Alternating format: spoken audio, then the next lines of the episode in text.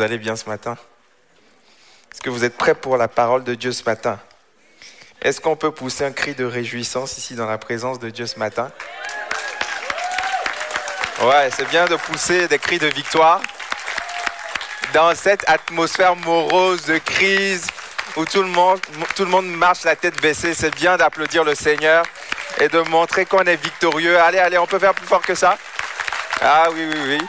Le Seigneur est sur son trône. Au ciel, il n'y a pas de Covid-19. Amen. Voilà.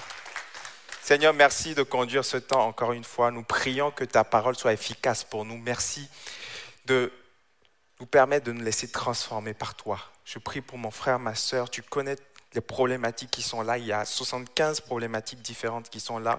Et aujourd'hui, par une prédication, tu veux aller toucher chacun.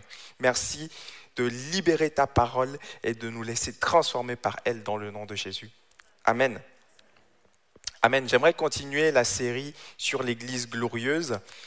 Et aujourd'hui, j'aimerais apporter une définition de l'Église glorieuse. L'Église glorieuse, ce n'est pas juste un slogan de plus pour euh, commencer la rentrée, ce n'est pas juste un bon, une belle expression qu'on a trouvée pour se dire, voilà, on va faire un peu de com, pour cette rentrée. Voilà, Église glorieuse, ça sonne bien, on y va. Non. L'Église glorieuse, on le croit véritablement avec l'équipe pastorale, c'est le plan de Dieu pour cette saison. Quelqu'un devrait dire Amen. C'est le plan de Dieu pour toi parce que tu fais partie de cette Église. L'Église glorieuse, c'est ce que nous sommes appelés à vivre dans cette saison. C'est ce que tu es appelé personnellement à vivre dans cette saison. Quelqu'un devrait dire Amen.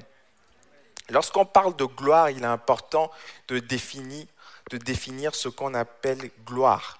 La gloire, c'est quelque chose qui est à son éclat maximum. La gloire, c'est quelque chose qui est au top, au sommet. La gloire, c'est quelque chose qui est au paroxysme de sa puissance, de sa beauté, de sa magnificence. On parle de gloire lorsque quelque chose est au summum, au maximum, au 100%. Lorsque l'équipe de France a gagné la Coupe du Monde il y a deux ans, il y avait un article qui est sorti qui était intitulé Le jour de gloire est arrivé. Un, article de l'équipe. Le jour de gloire. Pourquoi? Parce que l'équipe de France était au summum, était au top. Il était dans son éclat maximum. Et c'est cet éclat-là que Dieu veut pour toi en cette saison. Quelqu'un devrait dire Amen. Bon, il y a des sceptiques. tu vas comprendre tout à l'heure ce que Dieu veut faire dans cette saison. Lorsqu'on parle de gloire, il faut comprendre, il faut être convaincu que c'est un message qui est adressé à nous. La Bible dit dans 2 Corinthiens chapitre 3 verset 18 que nous tous qui le visage découvert contemplons la gloire de Dieu nous sommes transformés en la même image de gloire en gloire. Dites avec moi de gloire en gloire. Il y a une gloire future. C'est la gloire que nous aurons au ciel lorsque nous serons dans la perfection, la félicité. Il n'y aura plus de masque, il n'y aura plus de Covid, il n'y aura plus rien de tout ça. Il n'y aura plus de distanciation physique, on n'en aura plus besoin. Ton corps, peut-être même que ton corps, tu pourras voler, on ne sait pas, tu, tu auras un corps glorifié. On ne sera plus dans ces conditions. Ce sera une gloire parfaite. Mais Dieu a prévu une gloire pour toi et moi ici, maintenant, cette saison, cette semaine, aujourd'hui. Dieu a prévu une gloire pour toi. Et cette transformation de gloire en gloire, Dieu veut l'appliquer aujourd'hui pour toi. Mais lorsqu'on parle de gloire, il est important de définir ce que c'est. Parce que euh, la gloire peut être confondue, la gloire de Dieu peut être confondue avec une gloire humaine. Lorsqu'on parle de gloire, on peut être amené à penser qu'on veut parler de renommée sociale, de succès professionnel, de beaucoup d'argent, de jets privés, d'appartements sur, les Champs-Élysées, de villas avec piscine. Et on peut se dire, bon, pasteur, moi, je galère déjà avec mes problèmes administratifs, je galère à payer mon loyer, je galère avec ma copropriété, je galère avec mon patron, je galère avec mes salariés, je galère partout, je galère avec mes enfants, je galère avec mes parents, je galère avec le Covid, je, je suis perdu, toi tu me parles de gloire. C'est anachronique, c'est pas pour ce temps en fait. Ça ne convient pas. On galère même à se réunir ensemble. Et toi tu parles de gloire. Eh bien, j'aimerais te donner un message de la part de Dieu. C'est dans cette saison de crise que Dieu veut révéler sa gloire. Amen. C'est lorsqu'il y a les crises les plus grandes que Dieu veut révéler son éclat. C'est lorsque les ténèbres règnent le plus que Dieu veut envoyer sa lumière. Ah, quelqu'un devrait dire Amen. Ah oui, oui, oui, oui. On prend souvent en exemple l'église des actes. On dit on veut vivre l'église des actes, acte chapitre 2. On veut vivre ça, on veut vivre cette effusion du Saint-Esprit. Et si on vous pose la question, vous direz oui, cette église est une église glorieuse. À l'époque, on voyait des miracles, on voyait des paralytiques marcher. C'est ça que nous voulons vivre, cette église glorieuse. Oui, mais cette église vivait aussi la persécution. Ah oui. Cette église vivait aussi des gens qui s'enfuyaient parce que l'empereur Néron voulait les persécuter. Ces églises vivaient aussi des déchirements. Et pourtant, on considère que c'est une église glorieuse. J'aimerais vous dire que dans cette saison, Dieu veut faire de toi un membre de l'église glorieuse malgré la crise. Dieu te destine à la gloire. Qu'est-ce que la gloire de Dieu, finalement Concrètement, c'est quoi la gloire? Comment je sais que je suis dans la gloire de Dieu, concrètement? La gloire de Dieu, ce n'est pas une vie où tout est parfait. La gloire de Dieu, ce n'est pas une vie où tout est lisse, où tu n'as plus de problèmes, où tout roule. Non. La gloire de Dieu, ce n'est pas une vie où tout est parfait. La gloire de Dieu, c'est une vie où tout est parfaitement aligné avec Dieu. C'est une vie où tu es parfaitement aligné avec le plan de Dieu pour toi. C'est une vie où tu es au diapason de ce que Dieu veut. Ce n'est pas une vie où tu seras ce que tu veux être toi, mais c'est une vie où tu seras ce que Dieu veut que tu sois. Ce n'est pas une vie où tu auras tout ce que tu veux, mais c'est une vie où tu auras tout ce que Dieu veut pour toi. Quelqu'un devrait dire Amen. Ce n'est pas une vie où tu feras tout ce que tu veux, mais c'est une vie où tu parviendras à faire tout ce que Dieu a prévu que tu fasses. C'est une vie où tu vas pouvoir accomplir toutes les œuvres qu'il a prévues d'avance pour toi. Amen. L'Église glorieuse, c'est une, une église où chaque chrétien vit pleinement les promesses de Dieu pour sa vie. Maintenant, j'aimerais te partager brièvement trois étapes pour vivre une église glorieuse. Dites avec moi trois étapes. La première étape, c'est de savoir ce que Dieu veut. Savoir ce que Dieu veut. Savoir ce que Dieu veut. Lorsque vous voulez partir en vacances en voiture, vous devez savoir là où vous voulez aller. Lorsque vous prenez votre famille, vous rentrez dans la voiture, vous prenez vos bagages, vous devez savoir là où vous, voulez aller. Vous devez connaître la destination. Vous devez avoir l'adresse où vous voulez atterrir. Et pour vivre pleinement dans le plan de Dieu, il faut déjà savoir ce que Dieu veut. Est-ce que quelqu'un est d'accord avec moi? Là, on parle de discernement. Peut-être que tu es venu ce matin, tu te demandes, Seigneur, qu'est-ce que tu veux pour ma vie? Quel est ton plan pour moi? Qu'est-ce que tu attends de moi? Il faut répondre à cette question.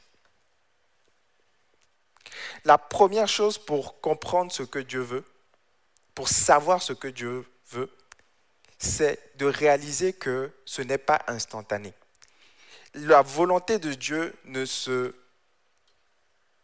ne, s'obtient pas ou ne se découvre pas de façon instantanée.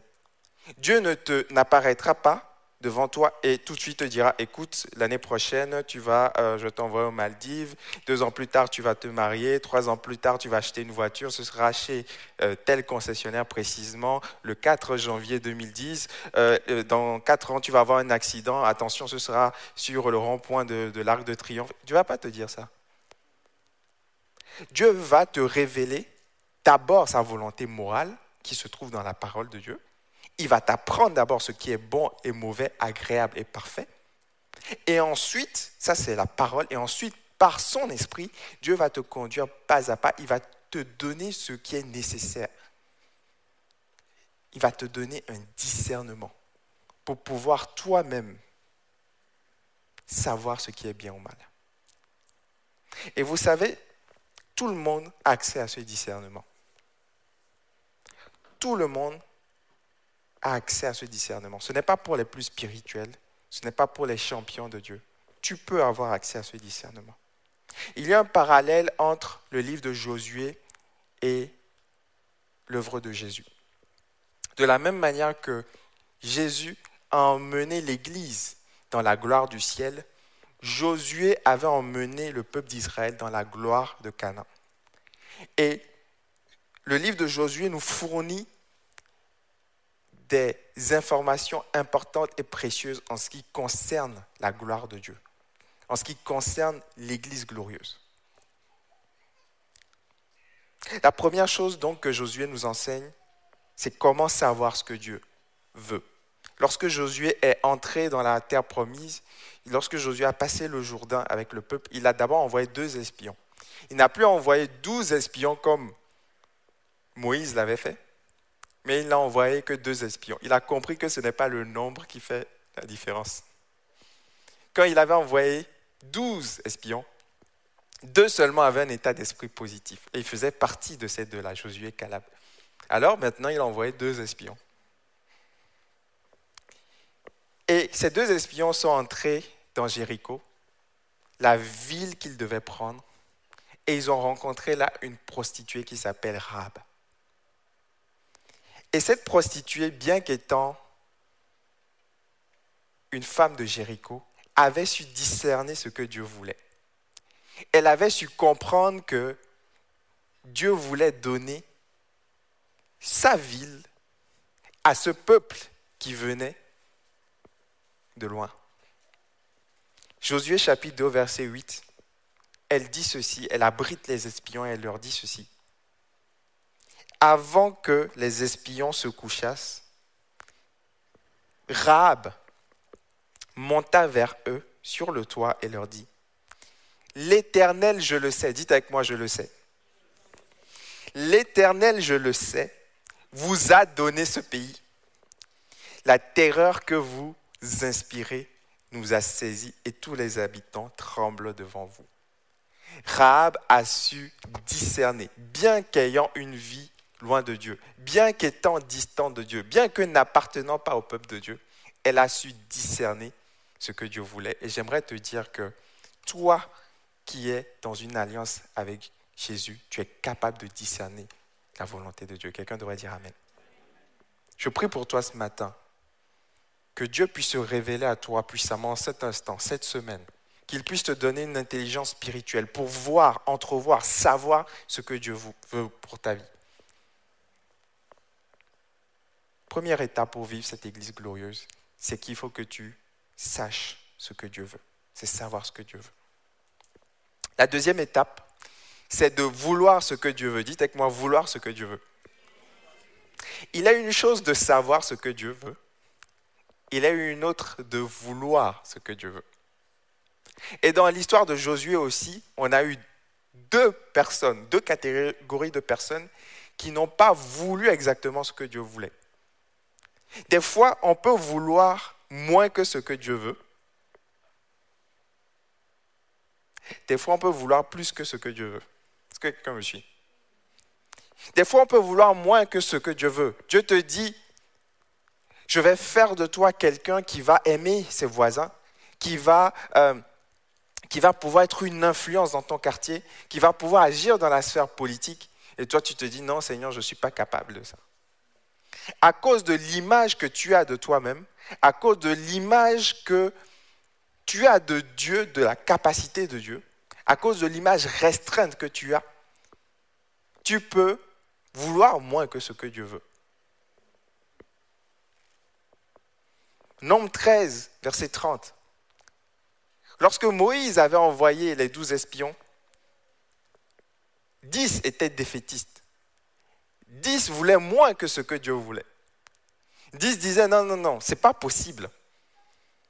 Verset 30.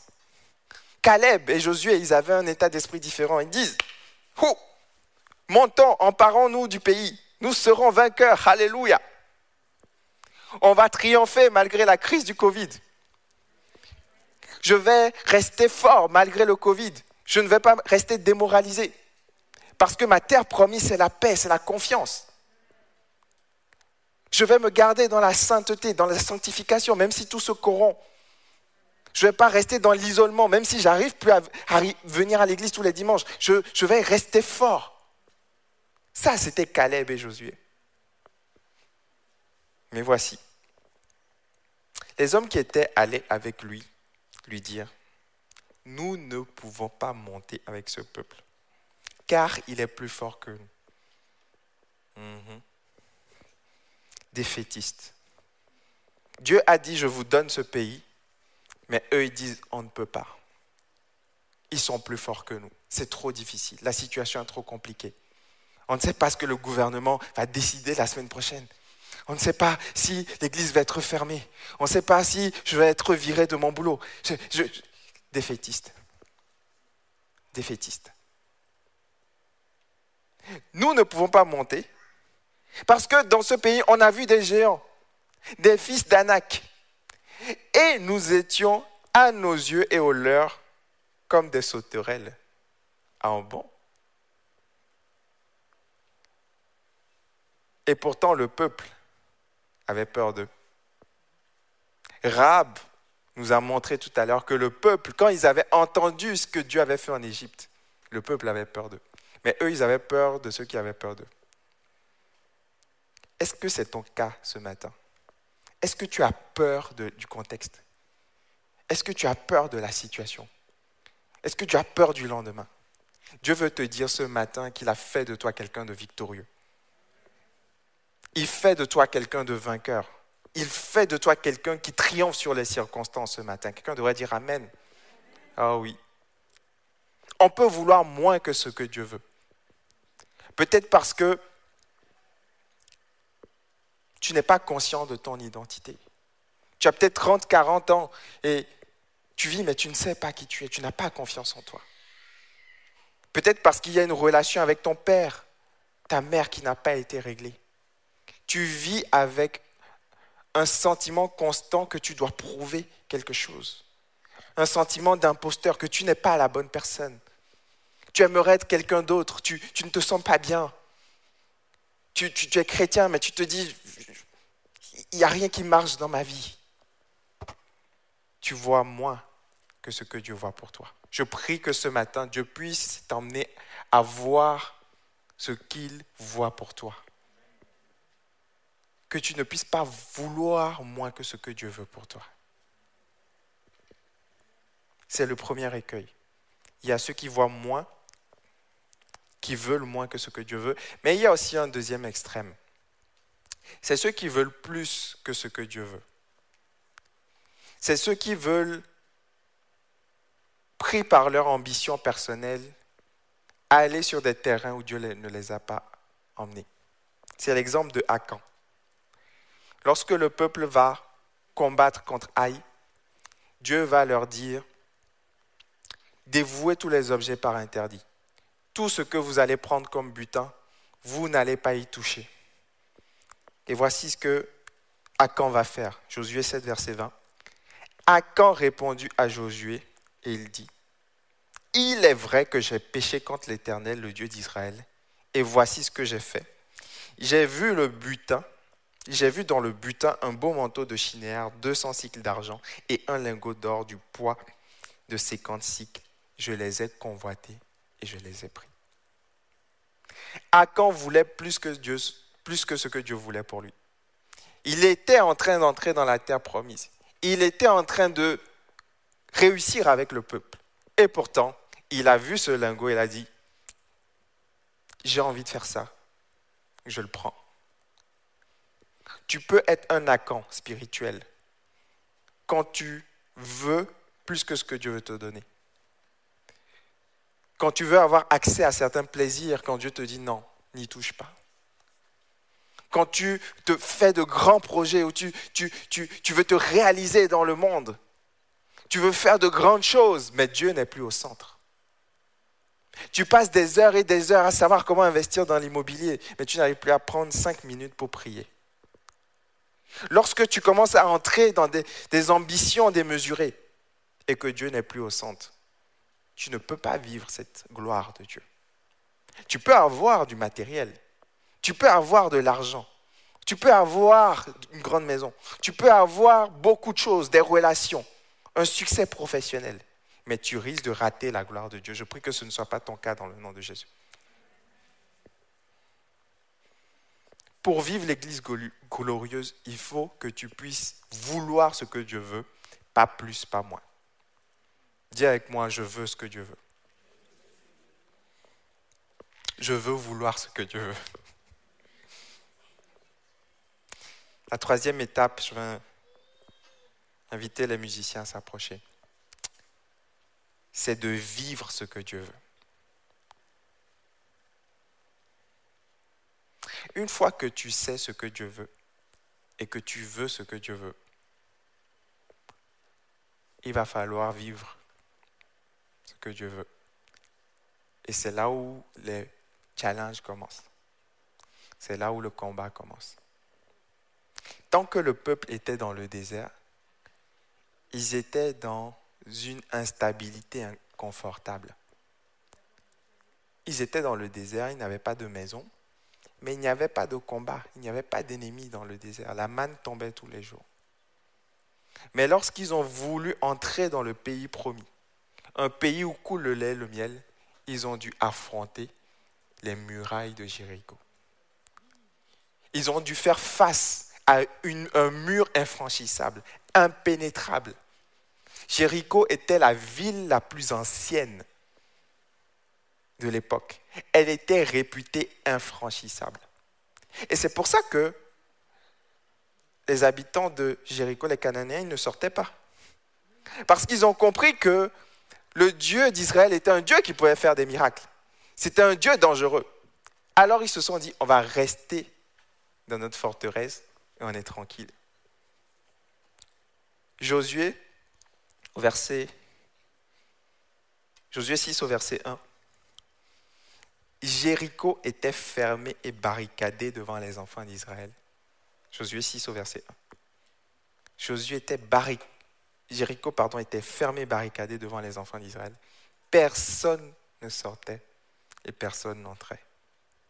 L'Éternel dit à Josué, Vois, je livre entre tes mains Jéricho et son roi, ses vaillants soldats.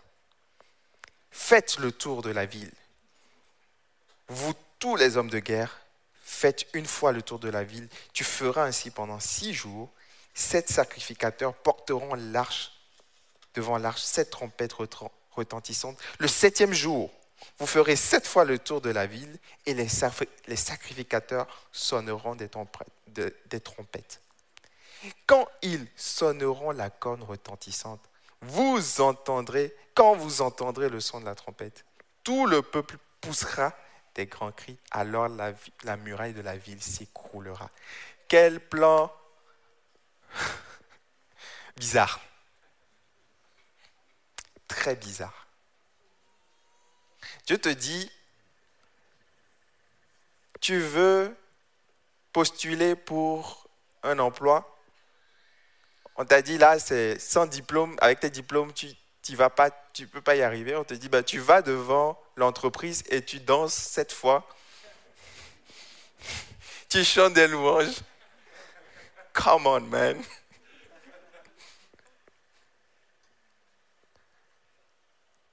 Le but, c'est pas de danser autour. Seigneur, le but, c'est d'entrer. Mais Dieu voulait leur montrer le surnaturel. Dieu voulait leur apprendre à dépendre de lui. Dieu voulait leur donner une victoire de telle sorte qu'ils puissent être convaincus que ce n'était pas par leur propre force.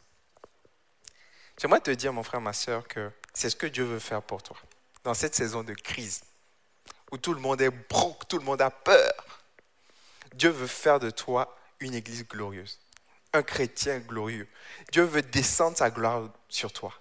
Mais tu ne pourras pas y arriver avec tes moyens humains. Tu ne pourras pas y arriver en faisant ce que tu as toujours fait. Si tu veux y arriver, il va falloir utiliser les moyens de Dieu.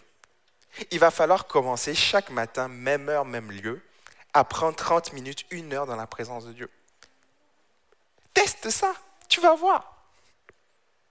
Teste ça, tu vas voir. Il va falloir faire des choses que tu n'as jamais faites. Il va falloir arrêter d'être léger. Il va falloir décider. Décider d'être un homme de Dieu, une femme de Dieu. Et tu vas voir, Dieu va faire, Dieu va abattre les forteresses pour toi. Tu vas emmener vers Dieu, envoyer vers Dieu la louange des cris. Et Dieu va dire, ok, il a compris maintenant que ce n'est pas par ses propres forces qu'il va combattre la ville. Il a compris qu'il doit s'adresser à moi et c'est moi qui vais faire descendre ma puissance sur son problème. Arrête de venir, arrête de, chercher une solution, de, chercher des personnes qui vont m'aider, qui, qui va trouver une solution. Dieu est capable de résoudre ton problème en quelques secondes. Va dans le lieu secret, adore-le, prie cherche sa face. Et lorsque tu vas sortir, Dieu va te précéder et Dieu va, abattre les forteresses pour toi. Quelqu'un devrait dire Amen. C'est ça l'église glorieuse. L'église glorieuse, ce n'est pas un ensemble de chrétiens qui, où tout va bien. Non. L'église glorieuse, c'est un ensemble de chrétiens qui vont bien lorsque tout va mal. Et il faut que tu brises des forteresses mentales. Il y a des forteresses de doute, des forteresses de peur. Il y a des forteresses dans ta vie. On a tous un Jéricho. Oh oui. Tu n'es plus là où tu étais il y a quelques années. Tu as passé le désert, tu as passé le Jourdain, tu as fait des choses au travers de ta vie. Mais il y a toujours un point sur lequel tu butes. Il y a toujours quelque chose sur lequel tu butes. Dans cette saison de l'Église glorieuse, Dieu veut abattre ça. Dieu veut te faire entrer dans le pays promis. Pas un endroit où tout, sera parfait, hein. non, mais un endroit où tu seras parfaitement aligné avec lui. Un endroit où tu seras en paix intérieurement. Un endroit où tu vas faire ce qu'il veut que tu fasses. Un endroit où tu vas pouvoir dominer sur le péché. Un endroit où tu vas pouvoir être efficace dans ce que tu fais. Un endroit où tu seras dans ton plein potentiel. Un endroit où si tu as cinq talents, tu vas pouvoir produire cinq. Et si tu en as deux, tu vas pouvoir produire deux. Mais un endroit où tu seras aligné avec Dieu. Quelqu'un devrait dire Amen.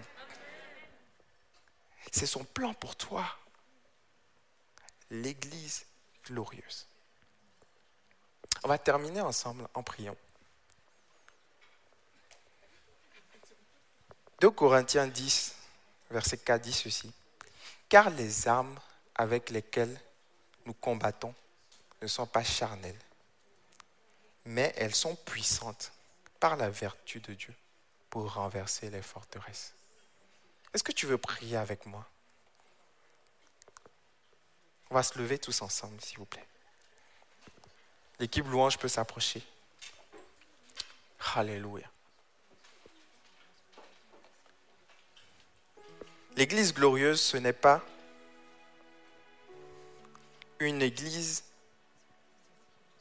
où les chrétiens ont des vies parfaites. C'est une église où les chrétiens ont des vies parfaitement alignées avec Dieu.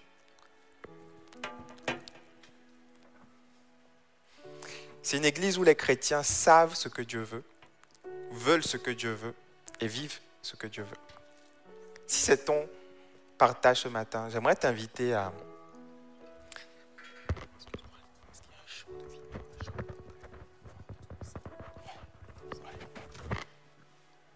J'aimerais t'inviter à,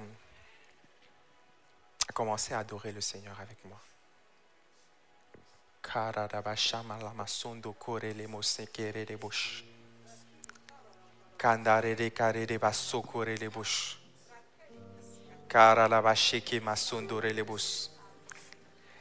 C'est par le surnaturel que tu vas avoir la victoire. Tu ne pourras pas avoir la victoire en continuant de faire ce que tu as toujours fait. Dieu veut surprendre. Il veut que tu puisses avoir du discernement pour identifier ce qu'il veut faire cet instant. Il veut que tu puisses désirer ce qu'il veut, vouloir ce qu'il veut. Et enfin, il veut que tu puisses entrer dans le surnaturel, abattre les forteresses. Et ça commence par la louange. Ça commence par la consécration. Ça commence par se dire, Seigneur, à partir d'aujourd'hui, je décide d'entrer dans une dimension spirituelle. Cette semaine de jeûne et prière qui arrive, c'est un rendez-vous divin où je vais commencer par rentrer dans ton surnaturel. Seigneur, il n'y a aucun livre de la Bible où il n'y a pas de surnaturel. Dans Genèse, il y avait le surnaturel lorsque tu as fait descendre le déluge. Dans Exode, il y avait le surnaturel lorsque tu as fait sortir le peuple miraculeusement d'Égypte. Dans Josué, dans, dans Juste, il y avait le surnaturel dans chaque livre de la Bible, il y avait le surnaturel. Il y avait le surnaturel lorsque Élie a fait descendre le feu du ciel. Il y avait le surnaturel lorsque David a combattu Goliath. Il y avait le surnaturel lorsque Jésus faisait les miracles. Dans les actes, il y avait le surnaturel lorsque le Saint-Esprit descendait sur eux et parlait de nouvelles langues. Dans les épides, il y avait du surnaturel lorsque dans des petites villes, l'évangile venait, pénétrait et des gens qui étaient loin étaient rapprochés. Il y a du surnaturel dans tous les livres de la Bible.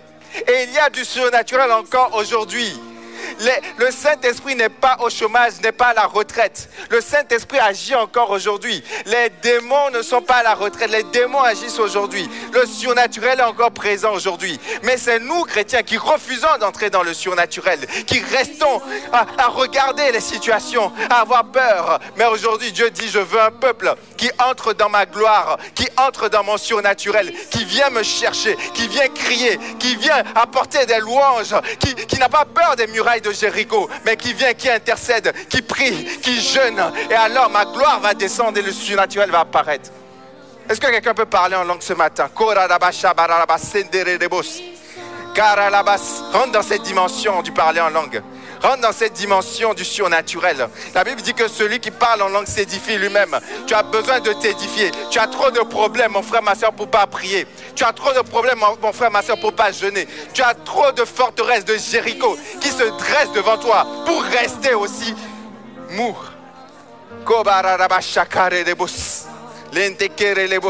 Commence à voir tes forteresses, commence à les visualiser et commence à voir la délivrance de l'Éternel ce matin. Commence à voir comment Dieu va agir. Commence à voir comment Dieu va te délivrer. Je dis, oui, mais j'ai déjà jeûné par le passé. Mais dans cette saison de l'Église glorieuse, Dieu veut faire quelque chose de nouveau. Dieu veut faire quelque chose qui va te surprendre.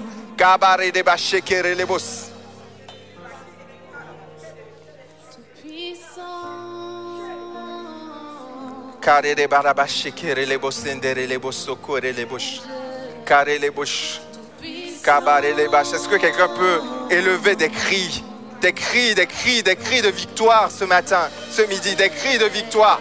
Est-ce qu'il y a un peuple qui veut gagner, qui veut entrer dans l'éclat maximal, qui veut entrer dans la gloire maximale, qui veut toucher le ciel, qui veut entrer dans la gloire de Dieu? Nous voulons voir cette église glorieuse, Seigneur Jésus. Kamara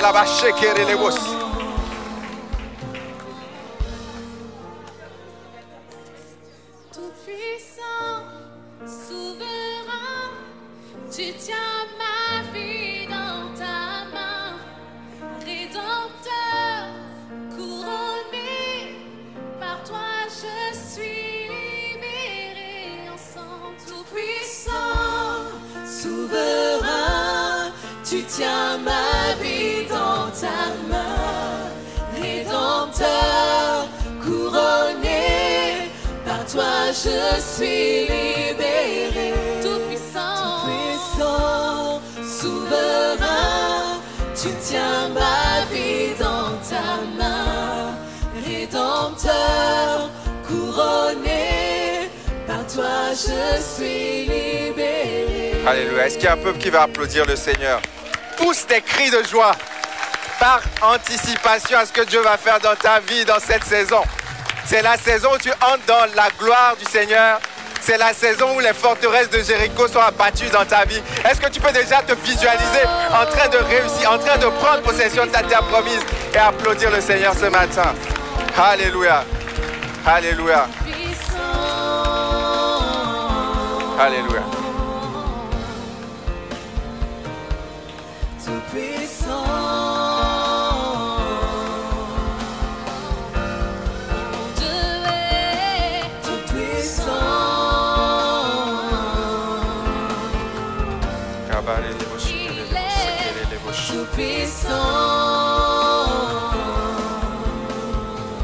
Amen.